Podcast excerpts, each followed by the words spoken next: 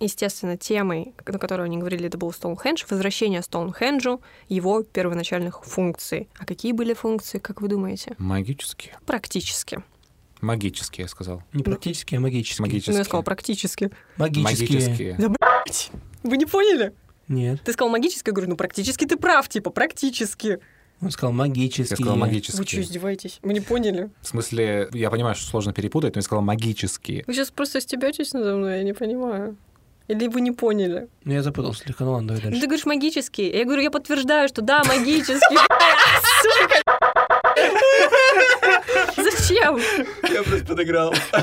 Спасибо, Лиза. я- Дорогие подписчики, ищу новых ведущих себе в пару, потому что с этими я больше не хочу иметь никаких дел. Они просто долбанные засранцы.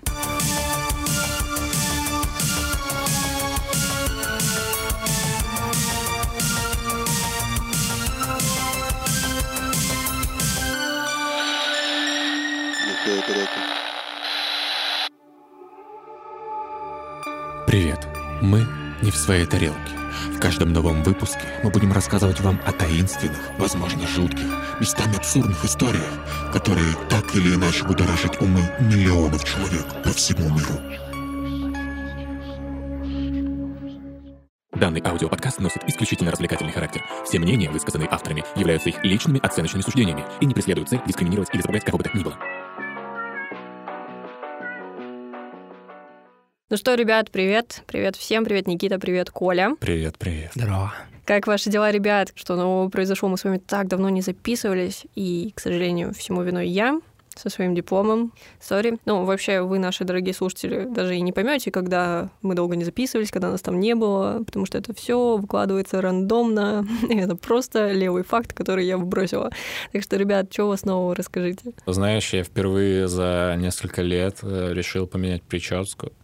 Я гонял с длинными волосами, сейчас я решил сделать короткую и стал более секси. Это хороший выбор, Коля, тебе действительно идет эта прическа. Вот, мне, мне это очень нравится. Ну, кайфую, в общем, по жизни. Что мне еще остается делать?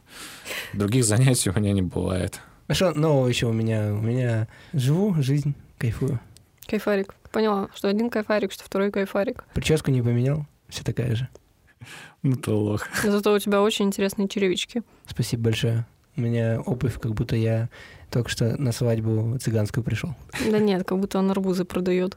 Такая перфорированная и белая. Это по утрам, а по вечерам на свадьбах. А что такого в продавании арбузов? Очень даже ничего. В продавании ничего, в продаже вот, Просто есть конечно. определенный образ. Да это, Никита, я специально так слова коверку. Ладно. Ну что, приступим к обсуждению нашей сегодняшней темы. Ребята, вы хоть чуть-чуть готовились? Вы знаете, какая готовился. сегодня тема? Да. Какая? Мы сегодня, говорим... тема... Мы, Мы сегодня, сегодня говорим... Какая? Мы сегодня говорим об андроидах. А, друид. Ладно, ребята, вы вообще не синхронизированы. Ну что, сегодня мы поговорим о друидах. Надеюсь, я смогу донести вам всю информацию очень легко, доступно, органично. Качественно. Качественно, Мгм. да. Элегантно, уж ты в белом. Так, ребят, что, есть какие-то вообще, какая-то информация, какие-то мысли по поводу Да, друидов? Ну, да. давайте расскажите, что вы знаете. Я смотрел Астерикса и Обеликса. Правильно. Все, что я делал, все больше ничего не знаю, если честно. Самый классический образ друида, действительно. Это такие человекоподобные механические существа, такие роботизированные. Вот. Поэтому отсюда и андроиды. Вот. Ну, а что о них еще сказать? Ну, железяки, с, так сказать, с интеллектом, ну, грубо говоря. А если не грубо говоря, то даже, можно сказать, с электронным мозгом, с электронной мозговиной. А вообще, в принципе, ладно, если шутки в сторону, то мозга у них нет. У них, так сказать, процессор. Коля, да ты неправильно все говоришь. Что? Мы разве не об андроидах? Нет, мы о друидах. Кто А, такие друиды? блин. Расскажи, Лиза. Если честно, все, что я знаю о друидах, это вот Warcraft. На Warcraft все заканчивается, короче. Больше я не знаю ничего. Знаешь, вот такие старцы, так сказать, которые прославляют природу, э, дышат свежим воздухом, потому что природа, матушка их любит, они любят ее. То есть, когда я спросила, готовы ли вы к выпуску, и вы сказали, да, вы меня обманули.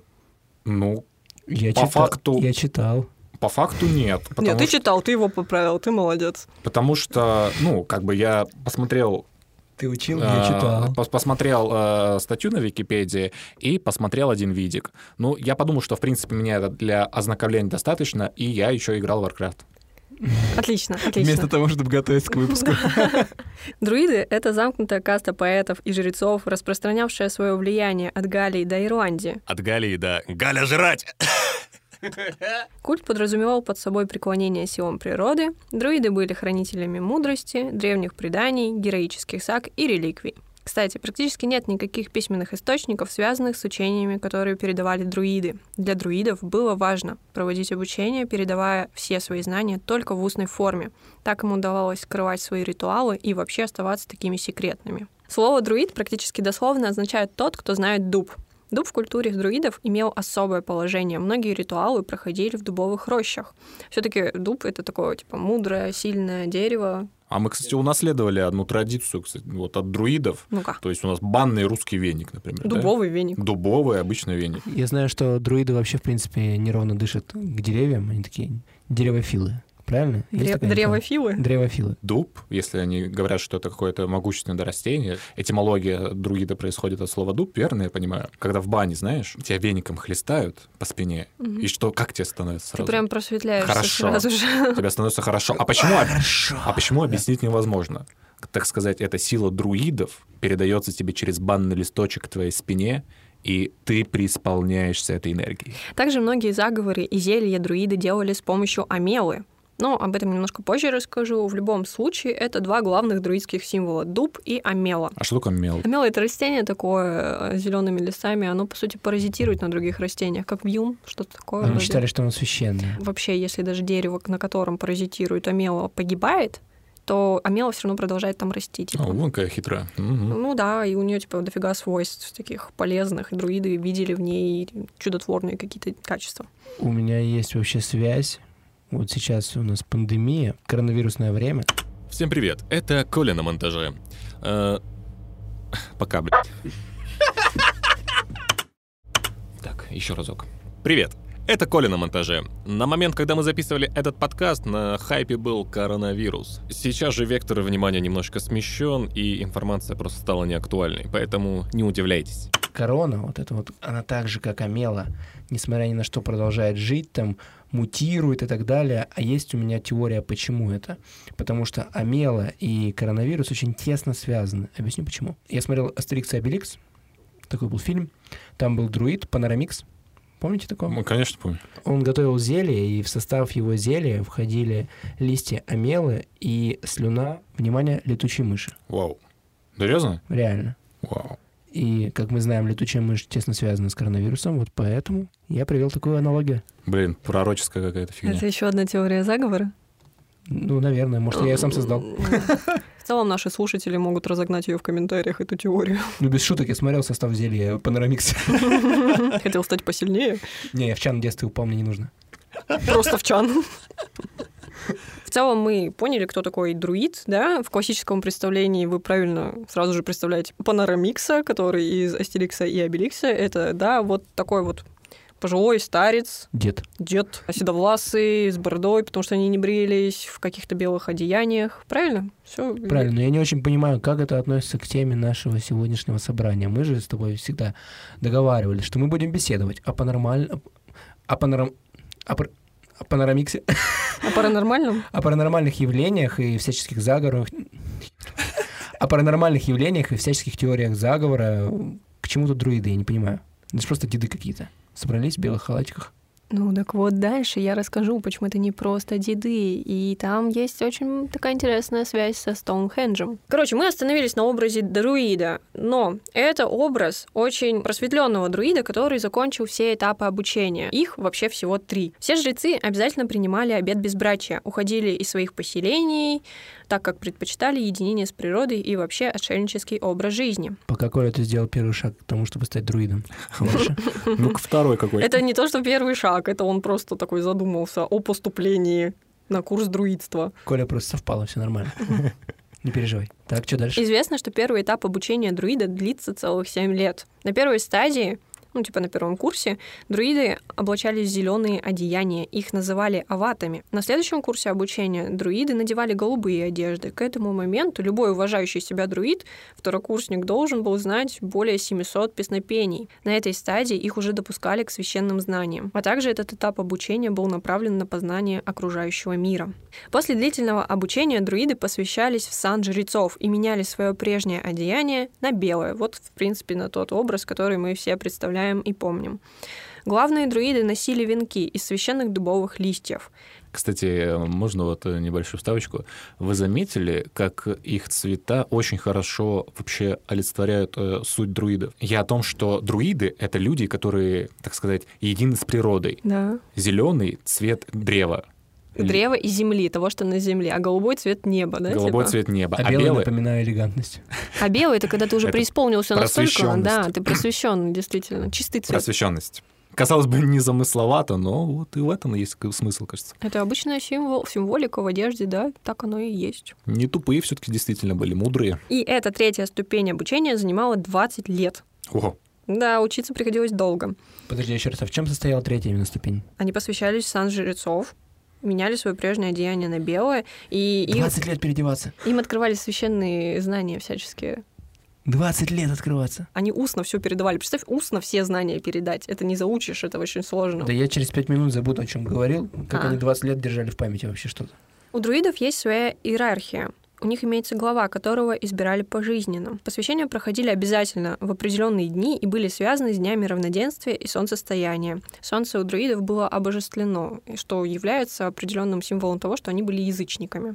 Жрецы поклонялись силам природы, также верили в переселение душ и приносили жертвы. Доподлинно известно, что в жертву приносили не только животных, но и людей. Это, конечно, жутковато, однако времена были дикие. Предметы, которые жрецы используют для своих ритуалов. Это серп, ветвь, э, посох друида. Он ходил с посохом, это тоже очень обязательно, потому что посохи они использовали для концентрации магической силы или что-то подобное.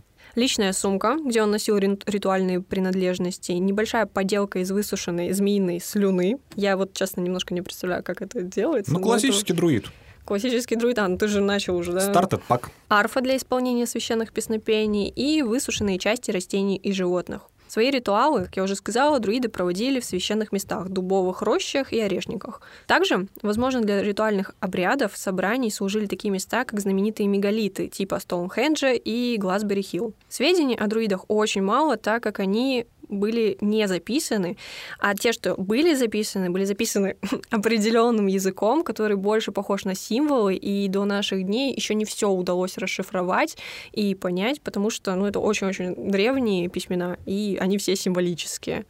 Я надеюсь, мы уже, знаете, на таком переходе в сверхцифровую эпоху, и в скором времени наши замечательные нейросети научатся все дешифровывать, и мы наконец-таки узнаем Кстати, о многих секретных вещах. Потому что, вы знаете же вот эту тему, что сейчас очень много всего скармливается нейросетями. Да. Да-да-да. Она обучается, действительно, да. И не только про друидов, много что можно будет расшифровать. И порой вот эта вот нейросеть, она так исполняет похлеще людей. Это ты про гороскопы от нейросети? Может быть, в том числе. Я к тому, что вот представьте, когда вот состоится, так сказать, этот некий переход, но он не сразу, конечно, будет, будет плавный, и мы узнаем столько всего, чего не нужно, возможно. А может быть, узнаем что-нибудь просто интересное. Хотелось бы дожить до этих дней. Я думаю, что мировое правительство оградит нас от этих знаний в любом случае. Меня сейчас очень сильно ломает, потому что, ну, я вас слушаю, и одновременно у меня сегодня какое-то просветление, я начал опять теорию заговора простраивать. Еще одна. Да, и у меня есть какая-то параллель. Я пытаюсь объяснить самому себе, почему мы сегодня рассматриваем друидов. И у меня был вывод по ходу твоего рассказа, что друиды — это древние коммунисты. Мгм. Объясню почему. Они орудовали серпом. Все сходится пока. Серп и молот, конечно. Молота не было. Ну, я к тому, что атрибут. Был Хорошо, посох. хорошо. А второе, они осуществляли жертвоприношения, собственно, А как это связано с сталинский коммунизмом? режим. О, ясно. Но моя теория разрушилась на том моменте, когда я узнал, что они ходили в белом. Вот, собственно, это перекрывает все мои догадки.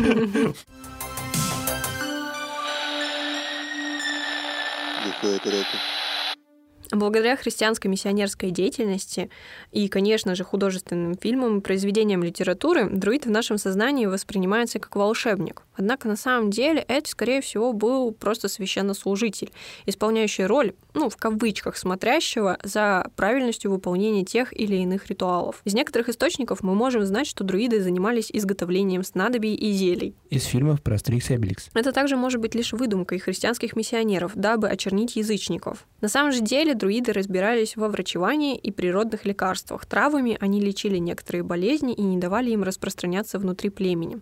Вот все-таки интересно, как это происходило, знаешь. Друиды, они существуют вообще до нашей эры, там что-то вроде этого, да? Да. Как на тот момент времени вообще, ну, как бы не существовало. Ну, это уже, я, наверное, глубоко пошел. Я в том плане, они методом перебора выбирали, что помогает, а что нет.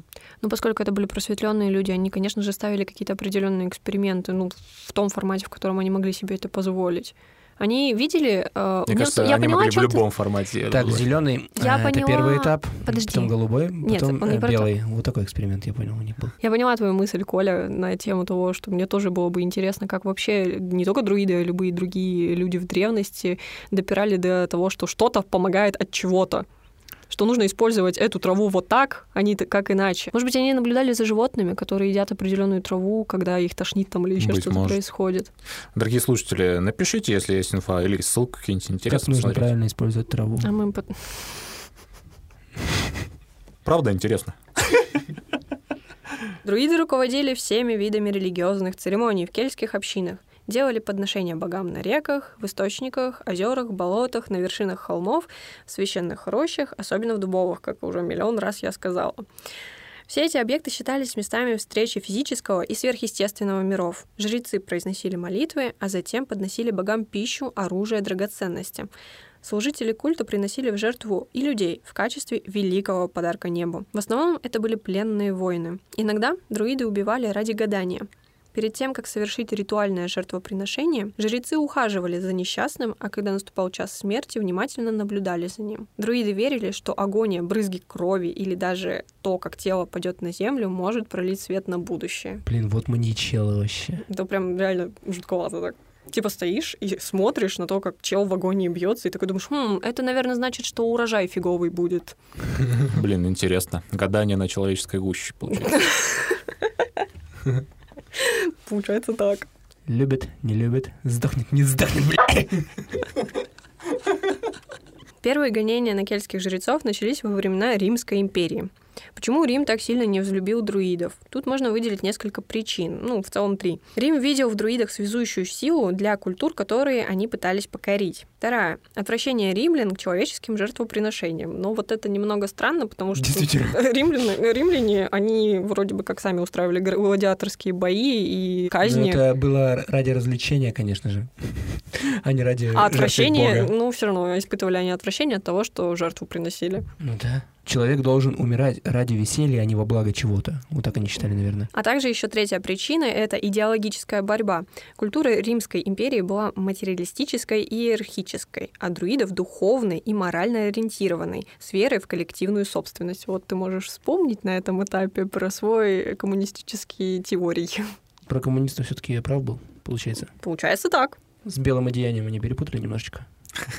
А так в целом плюс-минус. Несколько императоров пытались полностью искоренить друидов, в частности, Тиберий и Клавдий. Несмотря на систематические убийства кельтских жрецов, постоянное разграбление их святилищ и уничтожение их священных рощ, Риму так и не удалось избавиться от этих служителей культа. Те друиды, о которых мы говорили, возможно, волшебники, а возможно и просто просвещенные люди. Они подвергались гонениям, и главной причиной, как я уже сказала, было распространение христианской веры на их землях. Друиды и кельтская религия практически полностью исчезли к XI-XII веку. Однако, начиная с XX века, наблюдается интерес общественности к учению древних кельтов. В октябре 2010 года Британская комиссия по делам благотворительности официально признала поклонение духам природы, друидизм, религией. Ох уж эти британские ученые. К 2020 году к друидистам себя причисляли несколько десятков тысяч британцев, однако современное движение друидов не имеет прямого отношения к древним кельтским жрецам. Новые друиды — это уже совсем другое общество.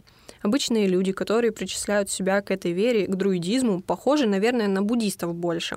Верят в переселение душ, живут в гармонии с природой. Это все очень экологично, как и положено в современном обществе. Новое современное друидское поклонение природным силам называется неодруидизм. Основными принципами друидизма являются уважение и почитание природы, поэтому он часто предполагает участие в экологических движениях. Знаем мы одну такую, Грета Тунберг, молодая друидесса. Друидка. Друидиня. Еще одно известное верование современных друидов — это почитание предков, особенно тех, кто принадлежит к доисторическим обществам. А Они вообще не шарили, кто такие друиды, да? Они такие, ну мы чуть-чуть возьмем от них, вот совсем чуть-чуть. Название. И природу будем любить. И, конечно же, крутая приставка «Нео». Это прикинь, это как э, все художники бы называли себя фанатами Адольфа Гитлера автоматически, точнее его последователями, потому что, ну, он же тоже рисовал. Так же они природу любили. Ну ты тут прям лиху дал с таким сравнением. Но чем они друиды? Я вот это не могу понять. Они же просто любят Они верят деревья. в переселение душ, как друиды. Как Они буддисты. совершают обряды такие же, как, ну, похожие, потому что все-таки мы не знаем до конца, какие были обряды, поскольку ничто не записывалось, все передавалось только в определенных. Они что? могут делать все, что угодно и говорить, что это был обряд друидов. Ну, практически, да. Нормально. Они имеют какие-то знания. Пойдешь дождь вызывать сейчас, да? Глухой трек. Мы вообще зачем здесь все собрались? Зачем? Нет, за тем, чтобы слушать о том, кто такие друиды, конечно же. Это была все вводная часть. Присказка. Ну, такая предисловие, чтобы вы просто понимали, кто такие друиды, что они существуют до сих пор. Ну, так, затравочка. Мгм. А теперь подумаем, если копнуть немножечко глубже, то откроется интересная конспирологическая теория, Опачки. связанная, конечно же, с мировым правительством. Про коммунизм все правильно? Точку пробил. Нет, не пробил. Масоны, все дела. Правильно. Твои масоны, Оу, они же булки. да. 28 ноября 1781 года в одной таверне недалеко от Оксфорд-стрит несколько джентльменов решили создать ассоциацию на основе того, что считалось древними друидами. Причин для создания этого клуба или же ордена известно две. Первая причина. Группа друзей, часто встречавшаяся в таверне King's Arms, чтобы не допускать к себе лишних, так сказать, людей, они решили стать официальным обществом. И вторая. Все те же друзья после гибели одного из их товарищей решили создать общество для сбора фонда помощи матери их умершего друга. В любом случае, этот первый костяк принято называть первой ложей. Это как у масонов практически. В дальнейшем общество начало развиваться, и в разных локациях стали появляться другие группы друидов, которые брали название по порядку их появления, то есть вторая, третья, четвертая ложа и так далее. К 1831 году количество лож возросло до 193, а количество членов самого ордена увеличилось до 200 тысяч. Неплохо так. Неплохо за 50 лет. В среднем примерно по тысяче человек на орден. Ну, это, в принципе, много. Это такая большая таверна должна быть. Но это уже была не таверна, это уже было ордена. прям крутое общество, действительно. Это паб. Надеюсь, не очередная пирамида. И как я уже вам рассказала, что любое общество начинает собирать свой фонд, это стало небольшой причиной раскола в обществе друидов. В это общество, ну, как в закрытых клубах нельзя было допускать э, низшие сословия, скажем так, ну и просто работяг.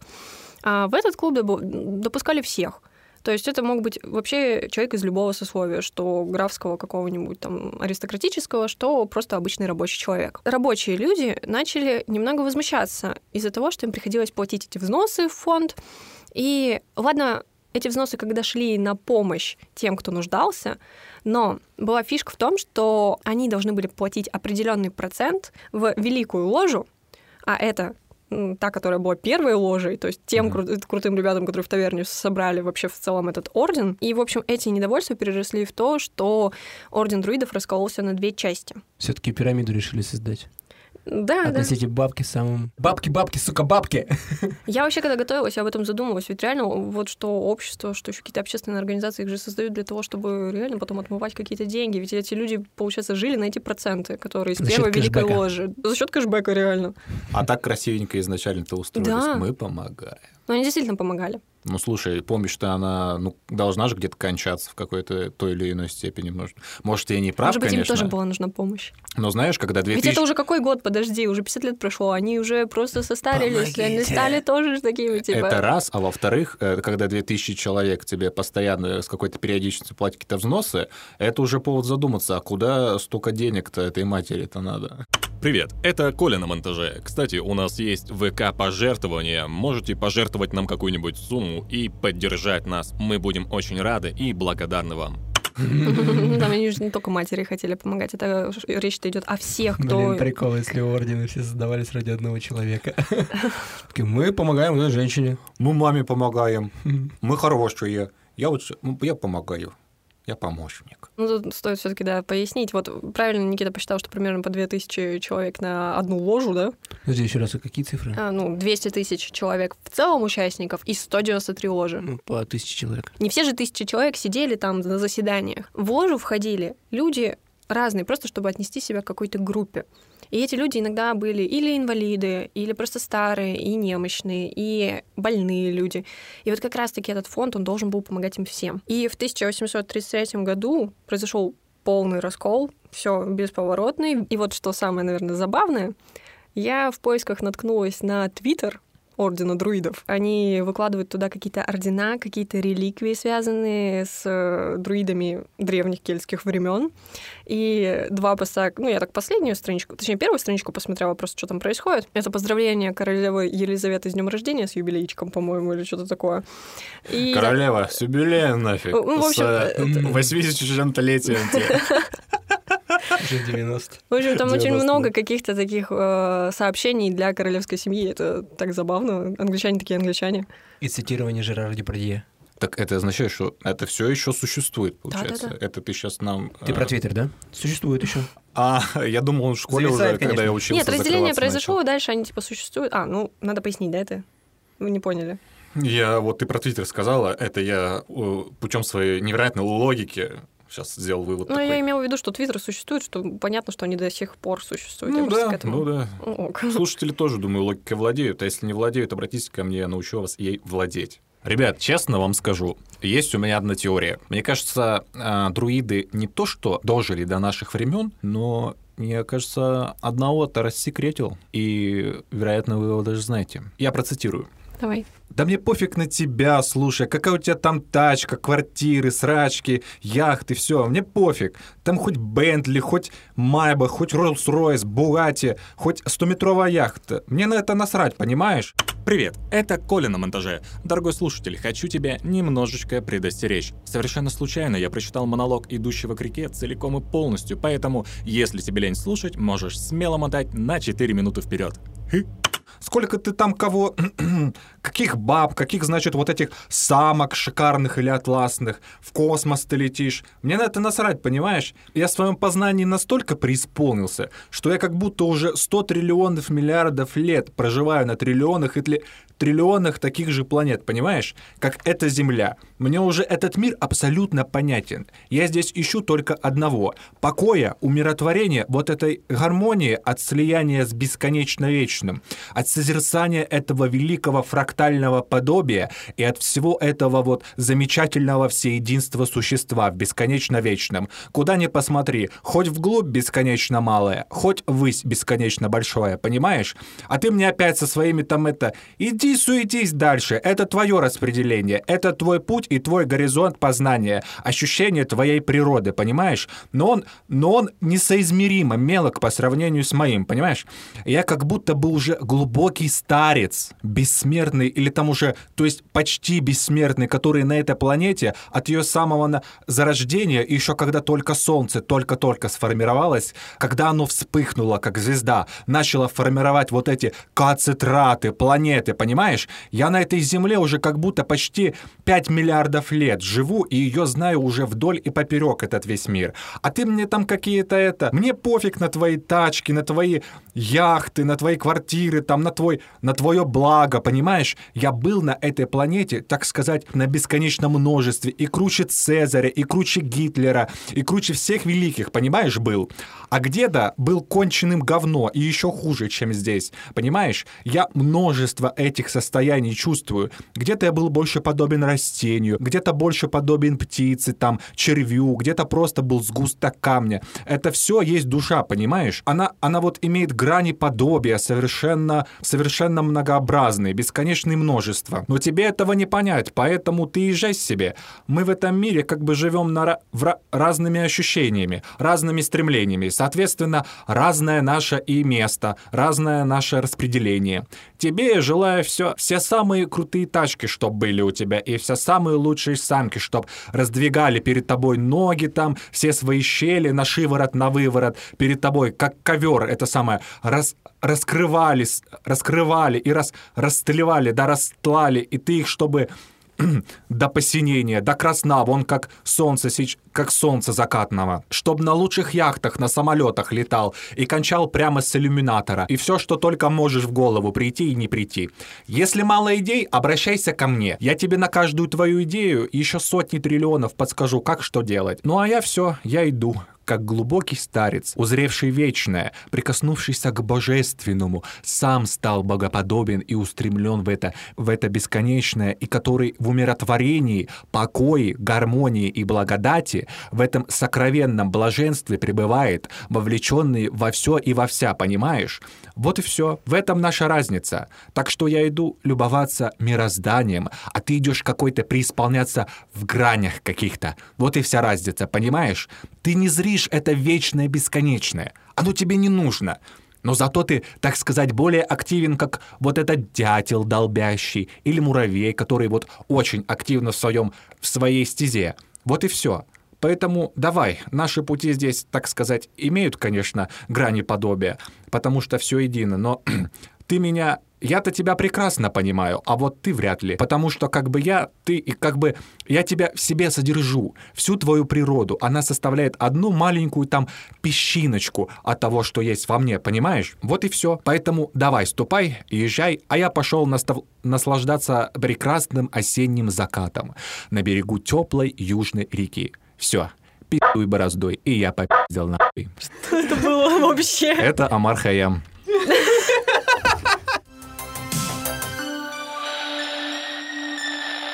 Глухое треки. Ну и вот мы можем наконец-то выйти к теории, которая гласит о том, что друиды как-то связаны с мировым правительством по типу масонов, тамплиеров и еще кого? И иллюминатов. Ох, иллюминаторы приехали, ну здрасте. У этой теории есть одно очень такое интересное подтверждение, и оно связано с тем, что в современный круг общества друидов входил один очень знаменитый человек, Кто же? бывший премьер-министр Англии, Опачки. Черчилль, Уинстон Черчилль. Чер- Черчилль. Предлагаю сразу обсудить самую абсурдную вещь, которую я узнала относительно теории друидов, Уинстона Черчилля и вот этого вот всего. В общем, в своих поисках я бороздила интернет, YouTube, Настолько преисполнилась. преисполнилась просто невероятно. На самом деле такую дичь посмотрела, после которой у меня реально расплавился мозг, и я уже прям готова была идти делать шапочку из фольги. Это просто... Я, я сидела, слушала это и думала, ну, пипец. Короче, я не буду называть свои источники, чтобы никого не обидеть, потому что ну, человек, который это вещал, я думаю, ему будет обидно, если я сейчас так обосрала эту теорию, и типа он услышит свое имя. Так вот, Дорогой папа, Уинстон Черчилль — это человек, который переродился и перерождается уже очень много веков его душа. Он как будто уже миллиарды миллионов лет живет на этой планете и уже... Да, да, да, да. Именно, на самом деле, хоть это и прикол, то он был прям супер в теме, потому что его создали друиды. Якобы его посвятили, как-то там сделали так, что он может перерождаться и сохранять свою память. в прошлой жизни был сыром. Уинстон Чечил, извините. Его создали друиды как стража для сохранения целостности английской земли и английских земель, и каждый раз он перерождался именно на этой земле. И есть какая-нибудь, может, была информация, из чего он был создан? Вот э, Это был просто человек, его посвятили. Адам и Ева. Ева была из ребра, а, а Черчилль из чего? Есть вариант? Нет. А если я скажу вариант, можно? Жги. Блин, я обманул вас, извините. Это был блеф, Да. Ушел по-английски. Мгм. Какие варианты у вас? не попрощавшись. Какие варианты у вас? э, Кем сейчас мог бы быть Уинстон Черчилль? Он же умер, соответственно, переродился в кого-то. Есть предположение? Так, а какие черты характера у Винстона Черчилля есть какие-нибудь? Кто вообще шарит При за нем Черчилля? Англия очень круто жила и все такое. Он классно разруливал конфликты и вообще очень значимая персона. Так, а все-таки есть какие-то варианты, из чего, блин, создан Винстон Черчилль? Из чего был создан? Но он должен сейчас охранять английскую землю. Либо это какой-нибудь английский бульдог, Потому что он похож, я видел много картин. Или где- Корги живет в семействе Блин, Елизаветы. Черчилля классная жопка тогда. Такой, я друид. Кого вы знаете, в принципе, сейчас с английской земли известного? Движникову. Меган Маркл. Эд Ширан. Эд Ширан. Блин, Эд Ширан выглядит как друид, реально. На него белую простыню накинь. Я сейчас на первой стадии. Но он рыжий, получается, ирландец. А друиды ирландцы, галийцы, кто они там, да? Кельты. Ну, это одно и то же. Блин, вообще получается так. Еще одна теория заговора. Эд Ширан, Черчилль. Короче, поделилась я с вами не самой достоверной инфой, но, как у нас тут принято, нужно всю информацию выкладывать, особенно если она интересная, горяченькая такая. А то, что Черчилль — это страж английской земли, достаточно интересно. Да это хрень просто, если честно, про Черчилля. Ну, не Да- да- давайте э, отдадим этот э, момент на растерзание нашим дорогим слушателям. Пускай они напишут предположение. Да А- я сам просто разнесу это в пух и прах одним предложением. Черчилль ненавидел коммунистов. О чем вы? Какой друид? Хорошо, продолжим дальше. Надеюсь, к концу выпуска, Никита, я смогу убедить тебя и донести в твою светлую головушку, что это правда. Поэтому я предлагаю вам переместиться на нашей арендованной машине времени в прошлое, чтобы самолично убедиться во всем.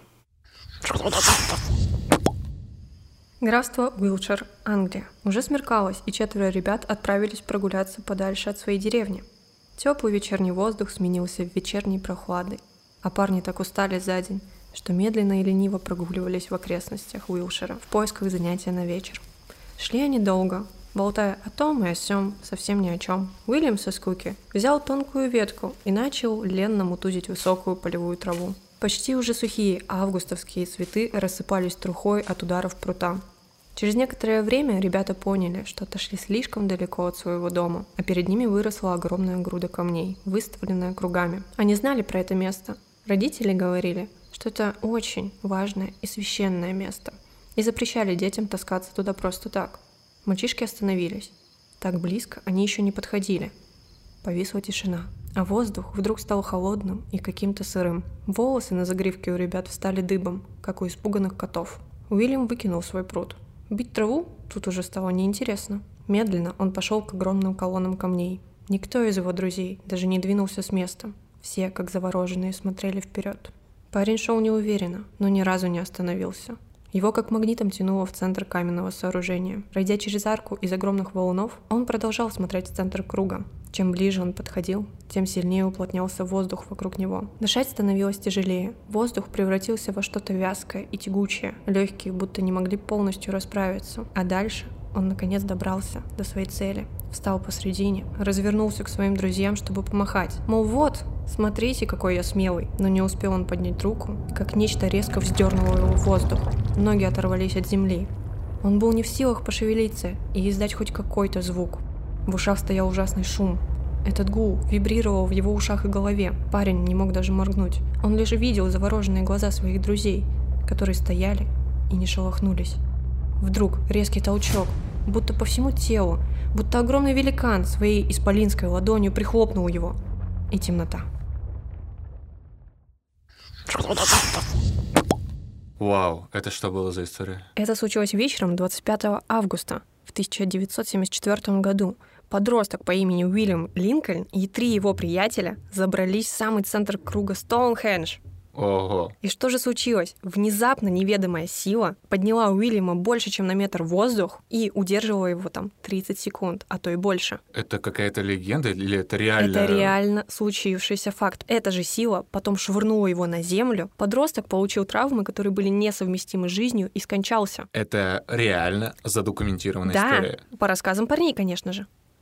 Э, Потому что только они там были, и они это видели. Его друзья-парни рассказывают о том, что, что какая-то неведомая сила вздернула его вверх на метр от земли, продержала там какое-то время. Это все по рассказам мальчишек. А потом резко опустила вниз, не просто опустила, а швырнула и переломала его полностью. Блин, ты был совсем ребенок, да? Это был подросток. Мы живем в эпоху больших событий и маленьких людей. Уинстон Черчилль. Респект. Короче, и с тех пор на территорию Стоунхенджа не допускали обычных людей, в центр уж точно не запускают. И вообще люди сами не хотят, не стремятся туда попасть, потому что любые раскопки, вот которые сейчас ведутся, какие-то научные исследования, ведутся только по периметру Стоунхенджа, и никто не хочет заходить в центр. Люди как будто бы чувствуют странную силу, которая им мешает, и боятся туда зайти. Возможно, это просто страх из-за этой истории, или просто надуманный страх. Но, Слушай, тем не менее, это факт, и внутрь никто не заходит. Я, я не знаю, почему я решил включить скептика, хотя, знаешь, э, я А всегда... сегодня все меня гасят. Я, я, я всегда как-то наоборот, я всегда верю в это и стараюсь в это верить. Но, знаешь, вот там же проводится достаточное количество различных экскурсий, это, это факт. Да, но внутрь не пускают никого. Ну, может, они как-то загадят там все. Ну, может, из этих соображений, может, испортят. Ну, это памятник. Это исторический памятник, как-никак. Зачем кого-то зачем кого-то подпускать к Стоунхенджу, если он может его как-то там повредить? Ну, мало Но ли что можно сейчас- сделать посередине Стоунхенджа, Лиза. Может быть, просто запрещают э, людям щекотать пяточки скульптурам с острова Пасхи. А они противоположно, да, находятся? Да, диаметрально. Картинку приложим. Страшная тайна Стоунхенджа раскрыта. Ребят, на нашем подкасте случаются совершенно удивительные вещи. Удивительные. И меня они даже удивляют. Не, удивительно, да удивительно. Причем тут меня дроиды? удивляет одна, одна тема, это то, что Коля стал скептиком. Это меня очень удивляет, и как будто он меня гасит сейчас. Но это на момент, я в моменте. Хорошо, я в моменте. И пролетел, который скепсис не заметил. Глуп тут человек, который не меняет свое мнение. Уинстон Черчилль.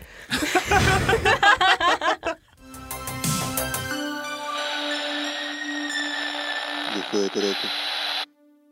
Блин, про Стоунхендж очень интересно, но ничего не понятно. Причем тут друиды? Никит, по качану. Ну, вообще-то, Реально, Лиз, при чем друиды здесь? потому что по одной из теорий Стоунхендж построен был именно друидами. Вот к чему я веду. Это одно из главных их оккультных мест, сборищ. Ну, кстати, очень правдиво, потому что смотришь на Стоунхендж, э, и вот реально какое-то ощущение, вот, это построил такой старец-мудрец в белом одеянии. Вот А так это кажется. не просто так, потому что Стоунхендж, ну, вы знаете, что там все связано с лунными циклами и Да-да-да. солнечными, Мгм. с днями равноденствия, равновесия и прочего вот этих вот вещей с солнышком и энергиями. И считается, что построили друиды по причине того, что друиды обладали особенными способностями и знали, как поднять огромные эти валуны и доставить в место, где они были поставлены, потому что камни не находились там. Их привезли из других земель. Друиды верили в наличие трех миров и в переселение душ, возможности переселения души одного человека в тело другого для наказания или же поощрения. Они утверждали, что в итоге все люди воскреснут из мертвых, но для начала они должны пройти несколько кругов жизни на этой земле для того, чтобы очистить свою душу от зла и всего негативного. Можно предположить, что Стоунхендж был создан именно для генетических экспериментов по воскрешению мертвых и созданию эликсира бессмертия. Сейчас создали уже. Записывайтесь на добровольную вакцинацию. Привет, это Коля на монтаже. Э, Дорогие слушатели, не забываем, что коробка Windows — это действительно настоящая болезнь. Мы бы не хотели вас как-то дезинформировать в этом плане. Всю подробную и правдивую информацию об этом вирусе вы, конечно же, можете узнать на нашем телеграм-канале «Не та тарелка», потому что на самом деле вирус придумали вьетнамцы. Это все из Вьетнама к нам прилетело, то есть э, они там, у них были лаборатории с летучими мышами. Они через Китай это все провозили. Николай, Николай, Николай. Прогулка завершена. Пройдемте в палату, пожалуйста. Сейчас, секунду. Пойдемте, Николай. Сейчас, подожди, стой, стой! А! Кали его! Хорошая была вставка сейчас, хорошая. Так это, Лиза, что получается? Стоунхендж, э, эликсир молодости, как-то там внутри в нем э, что? Ну вот, до того, как вы меня перебили своими вставочками и Колю забрали в психушку, а, я говорила о том, для чего был создан круг Стоунхенджа для генетических экспериментов. И вот, в принципе, слушайте дальше. Для этого круг представляли как мать, а отцом был свет солнца. Возможно, это просто гипотеза, однако дальнейшее изучение фактов говорит об обратном. В 1901 году к Стоунхенджу приехали рабочие и закрыли его. Мгм. А чё? Публике объяснили, что Стоунхендж нуждается в реконструкции. Действительно, за сотни лет многие язычники, не понимающие природу самого мегалита, порядком разрушили сооружение. Тайной остается сам факт того, кто распорядился сделать реконструкцию и зачем. Были найдены документы, что в то время на горизонте политики появился новоиспеченный депутат, консерватор Палаты общин. Кто? Уинстон Черчилль. Правильно. Уинстон Синий, Пять пожалуйста. баллов. Мне интересно, вот они собрались его реконструировать. Скорее всего, туда придется, я с точки зрения инженерной мысли думаю, загонять огромные краны, не потому что камни очень тяжелые, а потому что их придется захватывать э, только с одной стороны, потому что внутрь круга же заходить нельзя. Просто все боятся заходить, да. И поэтому нужны огромные краны. А это 1901 год? А зачем для реконструкции краны? Там люди на 1901 месте. год? Да, люди на месте работают в любом случае при помощи всяких кисточек, долото и прочих штучек. Я к тому, надо. что если совершать реконструкцию какую-то, нужно там укрепить их фундамент, основания, то это Зачем? нужно- Они же с островом Пасхи связаны. Точно. Фундаментом Ну, предположим, супер. что это не так. Ты же сам об этом сказал. Я тебе верю обычно, Никит. Глуп тот человек, который не меняет своего мнения, повторюсь. Так вот, нужны тогда огромные краны. Если использовать краны поменьше, нужно с двух сторон тягать эти камни. А таких кранов в то время не было, если 1901 год. Даже если нужны только кисточки, всякие там краски, то эти камни попортились с двух сторон, а изнутри их как красить? Я вот это не понимаю. А Как что они собрались реконструировать? Они же не могут в центр войти. Да могут они зайти, Да просто боятся. Сдохнут. Люди боятся. Ну, конечно, как они... Так реконструкцию проводят, потому что его силы ослабли. А, то есть можно, да, чуть Да. А подкрасить? событие, про которое я вам рассказывала, про мальчика, оно-то произошло в 1974 году, а это 1901 год. И на тот А, момент они, Спокойно ос- гуляли в центре. они ослаблены были, камни, и поэтому их нужно было реконструировать. Короче, больше всего тайны было наведено, когда поднялись документы о том, что Черчилль провел какую-то некую секретную встречу якобы с избирателями в стенах парламента. Но кто были эти избиратели, в документе ничего не указано, однако в Лондоне всегда было много посвященных, и они проболтались. Птички принесли, знаете ли, на хвосте. Что Черчилль встречался с, вык- с высокопоставленным друидом и его помощниками. Тема переговоров — Стоунхендж. Удивленно повел вверх бровями Коля. Естественно, темой, на которую они говорили, это был Стоунхендж, возвращение Стоунхенджу, его первоначальных функций. А какие были функции, как вы думаете? Магические. Практически.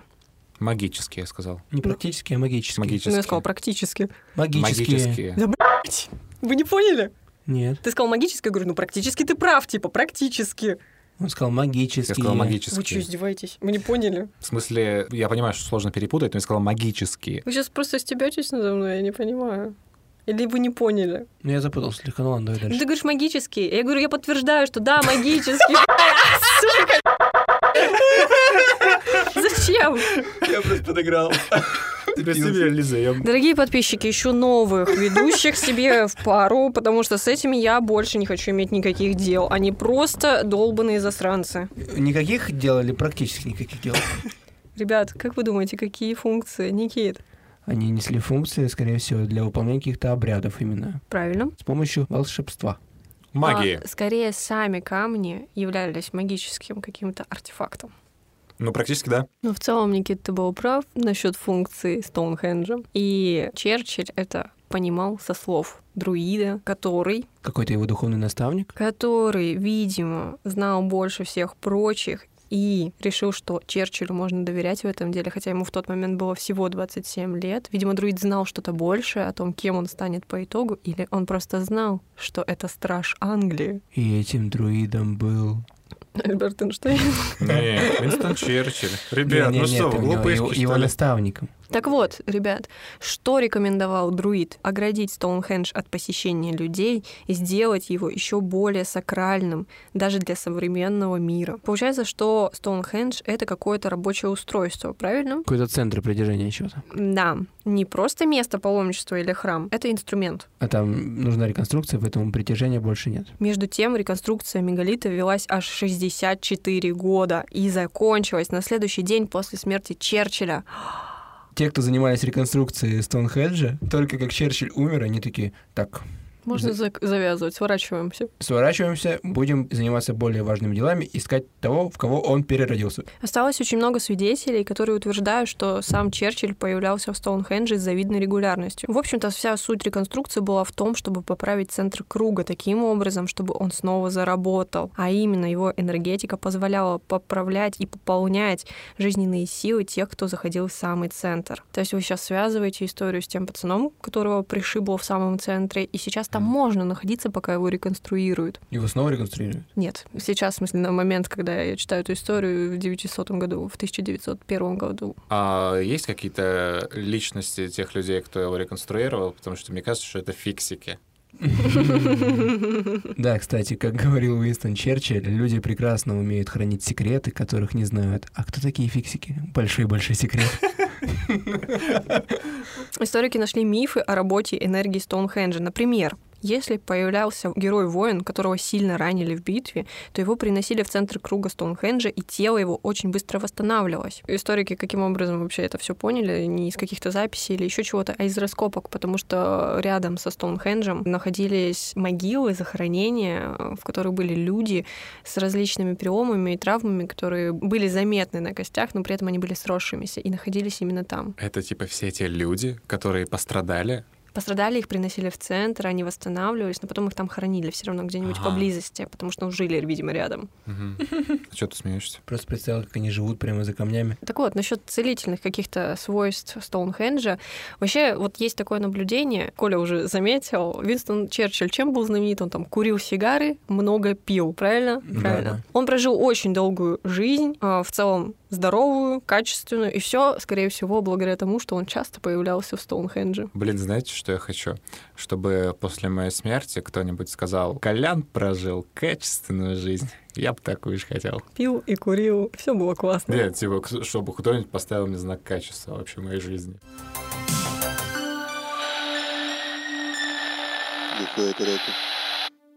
Ну что, Никит, есть вообще как-то ты поверил в итоге в то, что Черчилль был друидом? Если ты не поверил, я хочу предоставить тебе одну фотографию. Мне просто кажется, что он был челиком, который был неравнодушен к камням. Он же много курил, правильно? На этой фотографии находится Уинстон Черчилль с друидами, с настоящими друидами в белых одеждах. Это очень знаменитая фотография, которую мы обязательно приложим к нашему посту, чтобы вы посмотрели, но в целом вы можете просто погуглить, вбив Черчилль и друиды фотография. А где здесь Черчилль? Я пытаюсь узнать. А, вот он молодой такой Да. типок. Нормально. Ну, с Санта-Клаусами каким-нибудь стоит. Коля, посмотри. Это Рождество, скорее всего. Блин, слушай, картина реально очень странная какая-то. Видеть столько бородатых э, мужчин. Они все выглядят как в индусы, которые, знаешь, такие просвещенные. Просто несколько панорамиксов, как будто реально жизнь офигеть. Офигенно. Я не поняла, вы сегодня очень скептичны. Нет, подожди, стой, я, я-то не скептичен, это Никита больше сегодня что-то по скепсису, я так не сильно это сегодня.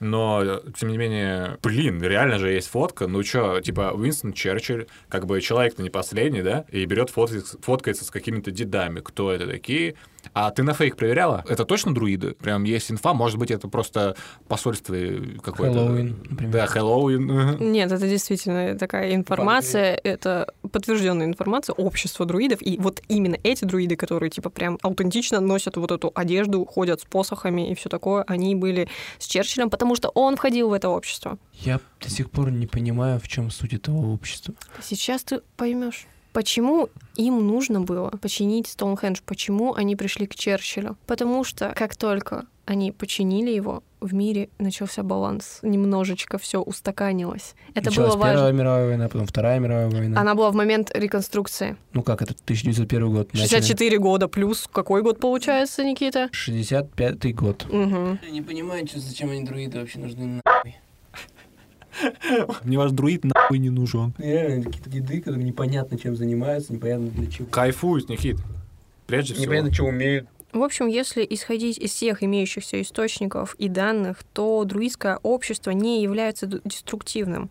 Оно не имеет намерений поработить мир, как мировое правительство масонов, иллюминатов и Мгм. прочих. Оно не правит миром с точки зрения классических конспирологических теорий. Все в друидском учении направлено на мир и благополучие. Конечно же, мы не знаем всего наверняка, но можем лишь предполагать, что друиды жили и живут, зная намного больше, чем мы и чем обычные люди, и своими знаниями на том уровне, который необходим этому миру, они помогают и держат какой-то определенный баланс в мире.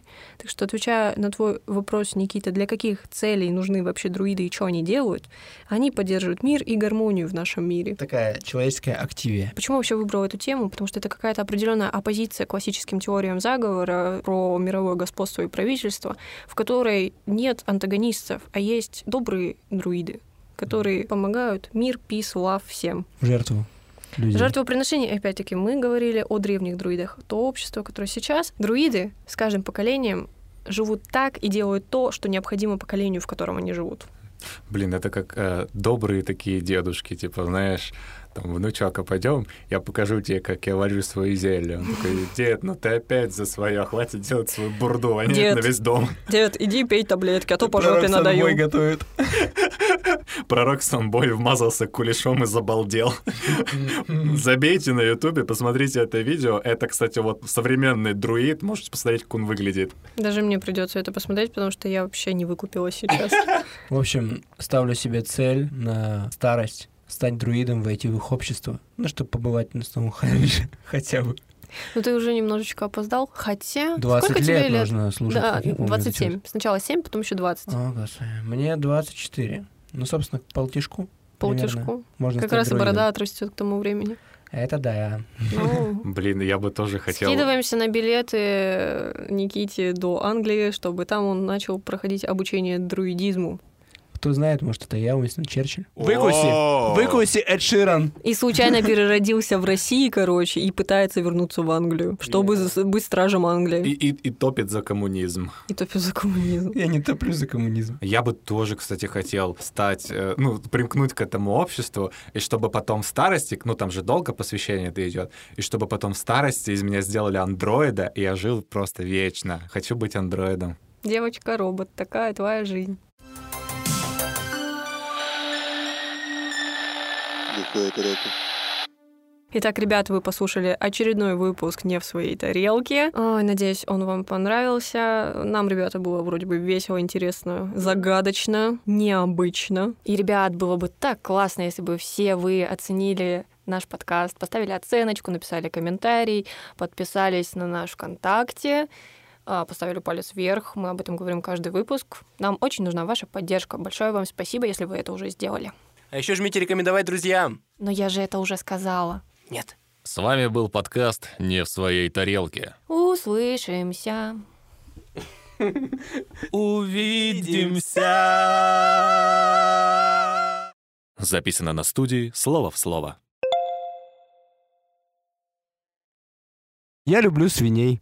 Собаки смотрят на нас снизу вверх, кошки сверху вниз. Лишь свиньи смотрят на нас как на равных. Уинстон Черчилль. Все, уши вспотели, жопа вспотела, все вспотело. Я просто потная, как пот. Привет, это Коля на монтаже. Так, что тут у нас? Давайте посмотрим. Надеюсь, не придется слишком много всего исправлять. Привет, это я, настоящий Коля на монтаже. Что? Это я настоящий Коля на монтаже. Я Коля на монтаже из другой вселенной. Скоро вам конец. Фу ты ну ты!